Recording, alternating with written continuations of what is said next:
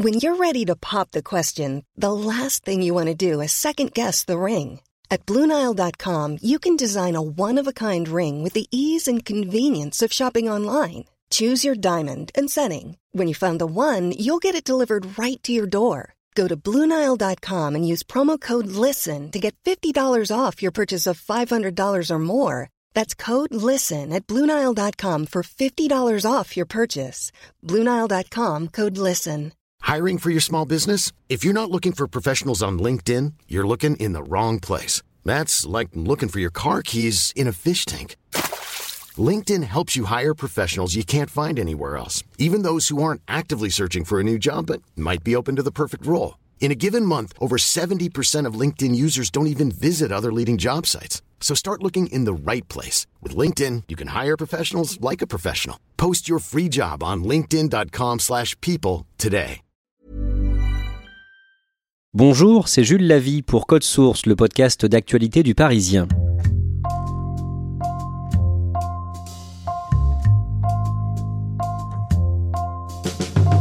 moins d'un maire sur deux va se représenter lors des élections des 15 et 22 mars. C'est ce qu'affirme une enquête d'opinion du CEVIPOF, le centre de recherche de Sciences Po, réalisée en partenariat avec l'Association des maires de France et dévoilée en novembre. Aux dernières municipales, en 2014, 27% des maires ne s'étaient pas représentés. Pour mieux comprendre ce ras-le-bol, Code Source a choisi de donner la parole longuement à l'un de ces élus qui jette l'écharpe. Témoignage recueilli par Claudia Prolongeau.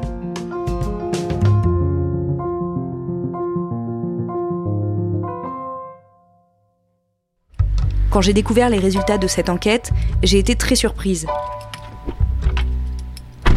J'avais déjà entendu qu'être mère n'était pas toujours facile, mais je ne savais pas, en revanche, que pour certains, c'était un véritable calvaire. Bonjour. J'ai donc cherché quelqu'un qui pourrait raconter pourquoi il jetait l'éponge. Et c'est comme ça qu'un jeudi matin, je suis arrivée à Sassy-sur-Marne, un village de 1800 habitants en Seine-et-Marne, à quelques kilomètres de la Champagne-Ardenne. Bonjour. Allez-y, entrez. Merci. Ma secrétaire d'accueil qui dit euh, Monsieur Cheval arrive. Non, Ah non, c'est pas Monsieur Cheval. Pierre-Emmanuel Bény avait déjà eu une expérience en politique. Sous Nicolas Sarkozy, il a été chef de cabinet du ministre chargé des relations avec le Parlement. Puis il a travaillé dans le privé, avant de se présenter en 2004 au municipal à Sassy-sur-Marne sous l'étiquette d'hiver droite. C'était pas du tout prémédité d'être euh, d'être maire. Euh, L'idée a germé, euh, on va dire, presque 4-5 mois avant les élections. C'était le village de mon enfance, village où j'ai appris à faire du vélo avec mes- mon frère, ma soeur et mes amis. On se baignait dans la Marne chez mes parents qui avaient une propriété ici depuis euh, les années 80 et en fait les différentes politiques qui avaient été menées euh, jusqu'à présent ne me convenaient pas. Et on arrivait sur un village qui mourait de plus en plus qui périclitait avec énormément de retard dans les infrastructures. On s'est dit avec une une femme qui habitait à Sassy donc euh, euh, sa famille était une vieille famille de Sassy euh, on s'est dit mais tentons le- tentons l'aventure et essayons de euh, essayons de conquérir la mairie pour euh, faire avancer les choses et apporter notre pierre à l'édifice on va on va tenter notre chance et puis sur un malentendu ça pourrait passer et c'est passé. À ce moment-là, Sylvie Montambeau, l'adjointe dont parlait Pierre-Emmanuel Bény, entre dans le hall de la mairie et se joint à nous. Sylvie, vous savez qui c'est Je sais qui c'est. Bonjour, enchantée. Claudia Prolongeau, je travaille au Parisien. Parisien, d'accord. Membre de l'ancienne équipe municipale, elle était en guerre permanente avec la maire de l'époque. Au début, on n'était que deux. Hein. Ouais, ouais. Faire ouais. du porte-à-porte et tout, on se gelait, c'était il y a 6 ans, mais, euh, au mois de février comme ça. Là.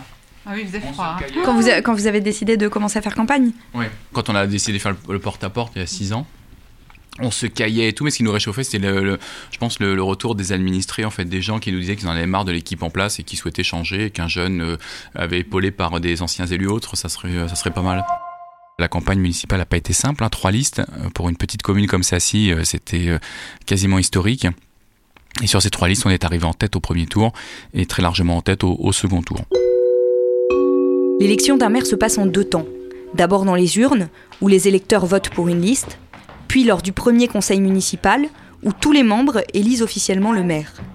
Le 4 avril 2014, Pierre-Emmanuel Bény devient donc officiellement maire de Sassy-sur-Marne. Donc moi j'ai été élu le jour de mes 30 ans. Euh, je me rappellerai hein, toute ma vie, je pense. hein. Et une fois que j'étais élu maire, donc certains de mes proches, euh, très sympas, euh, me disaient bah, bravo, tu es maire, c'est une belle expérience, etc. Et d'autres me disaient bah, bon courage, tu viens d'en prendre pour six ans ferme sans remise de peine. Et à l'époque, je n'imaginais pas à quel point ça serait vrai euh, six ans après. Et les difficultés ne se font pas attendre. Bah dans, dans nombreuses mairies, en fait, vous avez une passation qui est faite où, où vous avez pendant peut-être une heure ou deux euh, l'ancien maire qui euh, passe, passe le relais au, au nouveau maire. C'est un protocole qui est plutôt républicain et, ça se fait dans de nombreuses collectivités. Enfin, moi, quand je partirai dans quelques semaines, je laisserai à mon, à mon successeur une liste des choses euh, à faire, des dossiers en suspens et puis euh, des points à, régler rapidement. Et quand nous on est arrivés, on n'a rien eu de tout ça. L'ancienne maire euh, qui était là est partie en ne laissant rien. J'ai trouvé mon bureau, il y avait rien, il y avait un sous-main et un, un crayon. Donc finalement, c'est comme si je vous donnais les clés d'une énorme maison avec euh, 19 employés, avec 2000 personnes qui vivent dans votre, dans votre grande maison et son grand jardin. Ça, si, c'est un jardin de presque 1400 hectares. Euh, et vous devez tout découvrir. Donc découvrir des choses qui sont mais de plus basiques. C'est-à-dire que vous, vous avez l'école maternelle, l'école primaire, on, on ne sait absolument pas où sont les armoires électriques, où est le système de chauffage, comment on l'allume, comment on le régule, comment on l'éteint. En mairie, les systèmes d'alarme, personne ne nous a donné les codes. Il a fallu qu'on se dépatouille. Enfin, vous voyez, c'était vraiment retrouver des clés, se faire des clés pages etc. Donc il a fallu qu'on reprenne tout de A à Z. Je savais qu'on on allait devoir gérer ces différentes problématiques, euh, même ouvrir le cimetière le matin, le fermer le soir, le square, la même chose. Euh, mais j'imaginais pas à quel point ça allait être aussi chronophage. Surtout dans les appels qui sont, euh, vous savez, quand vous êtes maire, vous n'avez pas de vacances, pas de week-end, pas de nuit, on vous appelle H24. Ok, bon, ben, dans mon bureau. Nous rejoignons le bureau que pour la première fois, Pierre-Emmanuel Béni avait découvert vide et que depuis, il a décoré. J'ai plusieurs médailles. Euh, J'ai une médaille donc de mon ancien ministère où je bossais, en relation avec le Parlement. Je dois avoir une médaille de, des services de police et de police ferroviaire auprès de, de qui j'ai fait des stages. Après, j'ai un hélico de la gendarmerie, donc un hélicoptère de la gendarmerie. Euh, alors ça, c'est parce que moi, je voulais être pilote d'hélico au départ, euh, gendarmerie. Sauf que quand j'ai passé les tests, ma, ma myopie m'a m'a arrêté net. Donc je suis pilote d'hélicoptère dans le civil, mais en fait, j'avais été voir donc ces services hélicoptère gendarmerie, donc ils m'avaient laissé en souvenir cet hélico. Pour vous consoler de votre myopie. C'est ça, mais j'avais fait un tour d'hélico aussi avec eux, donc c'est plutôt sympa. Et je vois votre écharpe de mère. euh, Ouais, charme de mer qui est derrière moi, je m'en sers euh, exclusivement pour euh, les cérémonies euh, commémoratives et puis euh, les mariages. Et ça, ça, ça vous émeut quand même de, de la porter ou pas spécialement? Du tout. du tout, parce que j'ai jamais été très attaché euh, à la fonction, et en tout cas ce qu'elle... euh, Enfin, attaché à la fonction. On sent, je, je suis pas attaché à l'artefact de la fonction, c'est-à-dire que euh, je me regarde pas dans le miroir tous les matins avec mon écharpe tricolore. Quoi. Quelques jours après son élection, Pierre-Emmanuel Béni est déjà confronté à ce qui restera les moments les plus douloureux de son mandat. Euh, vous êtes élu maire du jour au lendemain, donc en l'espace de 24 heures, vous êtes euh, avec un poids de responsabilité sur les épaules immédiats. Et finalement, euh, même pas une semaine après mon accession au poste de maire, une personne se fait écraser devant l'école au moment de la sortie des classes. Et, vous êtes projeté immédiatement dans l'urgence, c'est-à-dire que vous avez un, accident mortel. En plus, cette personne âgée, moi je la connaissais. Donc vous mettez de côté les sentiments, vous n'avez pas le choix, c'est la fonction qui l'exige. Il faut éviter que les badauds prennent des photos, il faut éviter que les gens s'attroupent pour regarder, parce que vous avez toujours cette curiosité un petit peu malsaine. Et puis avec les réseaux sociaux, vous avez immédiatement des gens qui prennent des photos ou qui filment. Donc voilà, avec la police municipale, il faut coordonner tout ça. Euh, plus les gendarmes qui vous posent un milliard de questions, plus les pompiers qui, euh, eux aussi, euh, ont des questions parfois administratives au maire.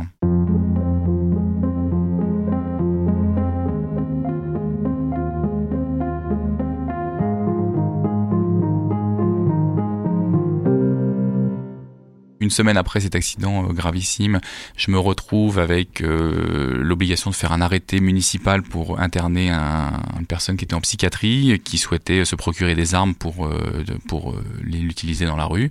Et vous ajoutez à tout cela la découverte d'une nouvelle mairie également des finances qui sont pas forcément au beau fixe et puis des dossiers en, en- en pénitence et voilà il faut euh, il faut s'en occuper euh, immédiatement Les budgets des collectivités sont votés généralement mi-avril. Pierre-Emmanuel Béni et son équipe ont donc deux semaines pour se mettre d'accord sur l'utilisation des finances de la ville. Il découvre à cette occasion que l'ancienne équipe a rénové la mairie à grands frais et sans aucune subvention. Nous, on a retrouvé donc situation où en fait un investissement, euh, il y avait des dépenses qui avaient été faites de manière euh, pas somptuaire, mais quand même assez assez forte, et on s'est retrouvé la première année avec un déficit de moins de 200 000 euros. Donc il a fallu reprendre tout ça. Aujourd'hui, par exemple, j'ai une situation euh, de la commune où on a presque un excédent budgétaire de 850 000 euros pour nos pour nos mes successeurs. Donc c'est plutôt confortable d'avoir plus d'argent dans les caisses que d'arriver avec un, déficit important. Pour Pierre-Emmanuel Bény, la difficulté du travail de maire se résume à deux choses que les élus nationaux ne connaissent pas. La diversité des problèmes auxquels ils sont confrontés et surtout la réactivité dont ils doivent faire preuve à chaque fois. quand vous êtes maire, vous êtes au quotidien confronté à des, à, des questions à résoudre, à des problèmes à résoudre. Hein. Vous savez, quand on vient vous voir en disant, euh, Monsieur le maire, on a un souci parce que, euh, je sais pas, euh, le, le ruisseau déborde, c'est le nom de nos caves, il faut trouver des solutions. Euh, quand on vient vous voir, vous avez euh, une femme isolée qui vient vous voir, comme encore on a eu la semaine dernière, euh, qui malheureusement se fait battre par son mari, elle a quatre enfants placés euh, et dans une situation euh, sociale extrêmement compliquée. Il faut trouver des solutions immédiates. Je peux pas, on peut pas leur dire, bah écoutez, repassez nous voir dans un mois et puis on en reparle. Donc en fait, maire, je pense que c'est vraiment l'école du pragmatisme. hein. Vous êtes euh, confronté à des vraies difficultés de terrain. La crise des gilets jaunes, on, dit souvent, nous on l'a vu venir. hein. Euh, Vous savez, c'est venu d'un d'un phénomène qui est assez euh, assez récurrent ici, c'est le prix du diesel, enfin le prix du carburant. Euh, nous, dans les milieux ruraux, on l'a vu immédiatement parce que les gens aujourd'hui utilisent pas leur voiture pour euh, aller faire du circuit ou des rallyes. hein. Ils utilisent leur voiture pour emmener les enfants à l'école, pour faire leurs courses, aller bosser. Mais en fait, quand le, prix du diesel était de plus en plus élevé, vous avez des gens qui avaient déjà du mal à finir les fins de mois. Mais en plus, quand vous devez faire le plein de votre voiture et que ça vous coûte quasiment un tiers de plus sur le budget, bah derrière, vous avez des mécontentements qui montent. Donc, euh, toutes ces difficultés-là, tous ces, euh, euh, toutes ces problématiques auxquelles on est confronté, finalement, ça ferait du bien que nos élus un peu nationaux aient été confrontés à ça une fois dans leur vie. Parce que un ministre qui, qui entend parler que l'essence, que le, diesel, c'est un exemple parmi tant d'autres, mais qui coûte de plus en plus cher, bah, vous vous dites mais comment on va apporter Enfin il faut qu'on apporte une solution. Qu'est-ce qu'on fait? On baisse la TIPP, on baisse les taxes, on baisse la TVA. On apporte une solution immédiate pour ne pas que les gens en pâtissent. Quoi. Mais malheureusement, dans une société où vous avez des ministres et une- un qui est un petit peu déconnecté des réalités, bah, c'est compliqué, euh, c'est compliqué de, de prendre des bonnes décisions. Quoi. Vous savez, je quand l'État euh, décide, les maires trinquent sur le terrain. On l'a vu avec la réforme des rythmes scolaires, où l'État décide de sa, de sa réforme. Je ne juge pas sur le fond, mais vraiment sur la forme. Euh, décide que voilà, dans un claquement de doigts, on va réformer complètement le rythme des écoles. Sauf qu'on vous impose ça en mairie. C'est à vous, le maire et, ses équipes, de vous débrouiller sur le terrain, à mettre en application une loi qui est pas simple à mettre en œuvre au niveau des plannings, au niveau des réorganisations du temps de travail pour les, les, les agents qui sont dans les écoles. Mais ça, personne, personne ne vient nous aider. C'est-à-dire que, en gros, l'État décide et, et les maires sur le terrain, vous démerdez. En gros, vous mettez en application ce qu'on vous demande. Et, et puis vous passez aussi euh, à la caisse parce que derrière, quand il y a une augmentation de coûts de, des salariés ou autres, c'est immédiatement les mairies qui prennent, euh, qui prennent ça en charge. Le plus difficile, euh, c'est quand j'ai dû annoncer à sa maman un dimanche matin qu'un jeune garçon de 21 ans, euh, enfin son fils, était décédé euh, d'un accident de la route en rentrant en plus de l'anniversaire de son frère. Et pareil, ce jeune, je le connaissais aussi, c'était un des meilleurs amis d'un de mes policiers municipaux également. Mais quand vous devez l'annoncer à cette maman qui comprend immédiatement, hein, quand elle vous voit arriver encadrée de, de trois gendarmes, elle comprend qu'un drame s'est déroulé. C'était, ouais, c'est assez compliqué. Assez compliqué, parce que même si vous mettez de la distance, ça vous rattrape toujours de toute façon. Mais ce qui finalement lui a le plus pesé, c'est peut-être le fait que le maire soit en permanence interpellé et montré comme responsable de tout par les habitants. Un dimanche euh, à midi, je suis avec des amis en train de faire un barbecue. Vous avez un administré qui arrive dans le jardin sans sonner, en me disant Monsieur le maire, j'ai mon voisin qui fait du, enfin mon voisin fait du bruit avec sa tondeuse. euh, faut vous y alliez, euh, bougez-vous. c'est vous le maire, c'est à vous de vous dépatouiller de ça. Après, on est appelé sur la nuit pour des situations qui peuvent être dramatiques. Je peux être appelé sur un différend familial qui dégénère avec tentative d'homicide. Vous pouvez être appelé sur un accident, un accident grave de la circulation, sur une disparition inquiétante. Enfin, on gère, on gère des problématiques de l'urgence, donc il n'y a pas de et euh, le maire est tout le temps sollicité, hein, vraiment. Alors on dit vous êtes le premier premier représentant de l'État euh, sur les territoires. Moi je pense qu'on est surtout le dernier maillon de l'État dans les territoires. Et aujourd'hui vous avez un État qui euh, se désengage de plus en plus de nos territoires ruraux. Aujourd'hui, vous prenez une commune comme Sassy, on n'est pas loin de Paris, on est à 65 km. On a des trains directs pour Paris en 40 minutes, donc on n'est pas au fin fond de la France, ni même des territoires ruraux. Et on se retrouve avec dans une commune de 2000 habitants, plus aucun service de l'État. Vous n'avez plus de gendarmerie, encore moins de caserne de pompiers, etc. Donc euh, finalement, pour les gens, quand ils ont une question euh, concernant un acte administratif, enfin ou en lien en tout cas avec les services de l'État, ils viennent voir immédiatement en mairie. Vous devenez presque un bureau d'enregistrement des, des complaintes des administrés euh, vis-à-vis des services de l'État. Et quand parfois vous n'avez pas les réponses à apporter, vous en prenez immédiatement plein la figure. En 2018, Pierre-Emmanuel Bény se retrouve à gérer les multiples inondations sur sa commune, alors que le Rue, une petite rivière qui la traverse en souterrain, est en crue. Et il entend la phrase de trop. J'étais en train de coordonner les secours donc avec les pompiers ou autres. Je passe devant une habitation et là il y a une dame qui dit mais tiens regardez-moi cet imbécile, il ferait mieux de nous de nous aider à éponger plutôt qu'à se pavaner dans la rue et à serrer des mains, ce qui était absolument pas le cas. Moi j'étais debout depuis 5 heures du matin avec mes équipes et on essayait de coordonner vraiment comme on pouvait euh, pour aider les gens, pour apporter des pompes, des balais, etc. Et finalement c'était son mauvais jeu de mots, la goutte d'eau qui a fait déborder le vase. Je me suis dit bon stop, euh, j'en ai ras le bol. Le soir je suis revenu dans mon bureau avec euh, bah, notamment euh, Sylvie et je lui ai dit écoute j'en ai ras le bol, je démissionne, je m'en vais. Et en fait, pendant presque une heure, on a discuté, mais finalement, elle m'a dit, le- leur donne pas raison parce que ça serait un constat d'échec de partir là, alors que ce qu'on a fait pour la commune est bien, le bilan est bon. Donc finalement, je l'ai écouté, je me suis dit, ok, mais par contre, euh, cette dernière, enfin cette fin de mandat, en tout cas cette dernière euh, année et demie à peu près, euh, je me suis mis un petit peu plus en retrait de la fonction et je me suis moins impliqué, en tout cas en termes de temps et en termes de personnes. Je, je, je me voyais pas sans lui. Et, hein, je me voyais pas sans toi. Et j'avais apporté des fraises des bois du jardin. Hein, tu te rappelles J'ai beaucoup épaulé. On s'épaulait mutuellement, mais comme en fait il pourrait être mon fils, sa maman me disait euh, vraiment, euh, t'es la deuxième maman de Pierre. Et quelque part, euh, ça a été peut-être un petit peu ça. Pierre-Emmanuel Bény a accepté de rester jusqu'à la fin de son mandat, après lequel il espère avec Sylvie Montambeau qu'elle prendra sa place. Mais il a déménagé dans une autre commune, à 10 minutes de Sassy, où il a acheté un centre équestre avec sa femme. C'est une petite entreprise dont ils ont pris la tête ensemble et à laquelle il se consacrera, au moins pour un temps, une fois l'élection passée. Même si Pierre-Emmanuel Bény est soulagé que tout cela se termine bientôt, il ne regrette pas ces six dernières années. Pas, on n'a pas à rougir de ce qu'on a fait vraiment. Le bilan est bon, les finances sont saines. Euh, donc aujourd'hui, voilà, je me suis préservé peut-être un peu plus ces dernières années, mais ça permettait aussi aux gens de Sassy de garder leur mère, en tout cas jusqu'à la fin du mandat. Aujourd'hui, maire, ça reste un des plus beaux mandats de notre République. Et moi, à titre perso, j'en garderai un souvenir enfin, mémorable. C'est-à-dire que je pense sincèrement qu'avec le temps, bah, euh, c'est peut-être euh, humain, hein, ou en tout cas, la nature humaine est faite comme ça. C'est que les mauvais souvenirs s'estomperont. Et je pense que je ne garderai au final que les bons souvenirs.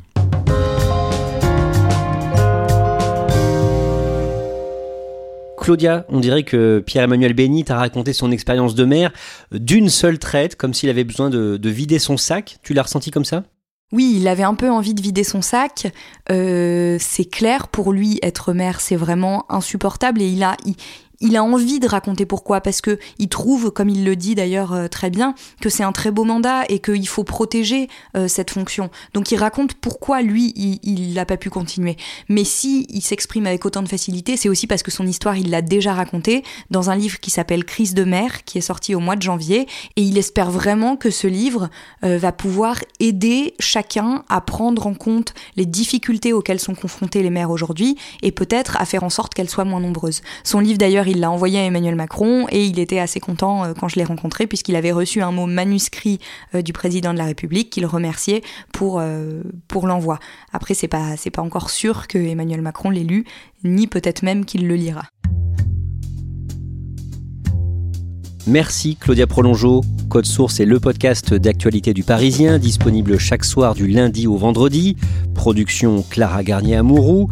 Réalisation Julien Moncouquiole. Si vous aimez Code Source, n'oubliez pas de vous abonner sur votre application de podcast comme Apple Podcast ou Podcast Addict. Vous pouvez aussi nous mettre des petites étoiles et puis n'hésitez pas à nous écrire directement, à nous envoyer vos commentaires code source at leparisien.fr.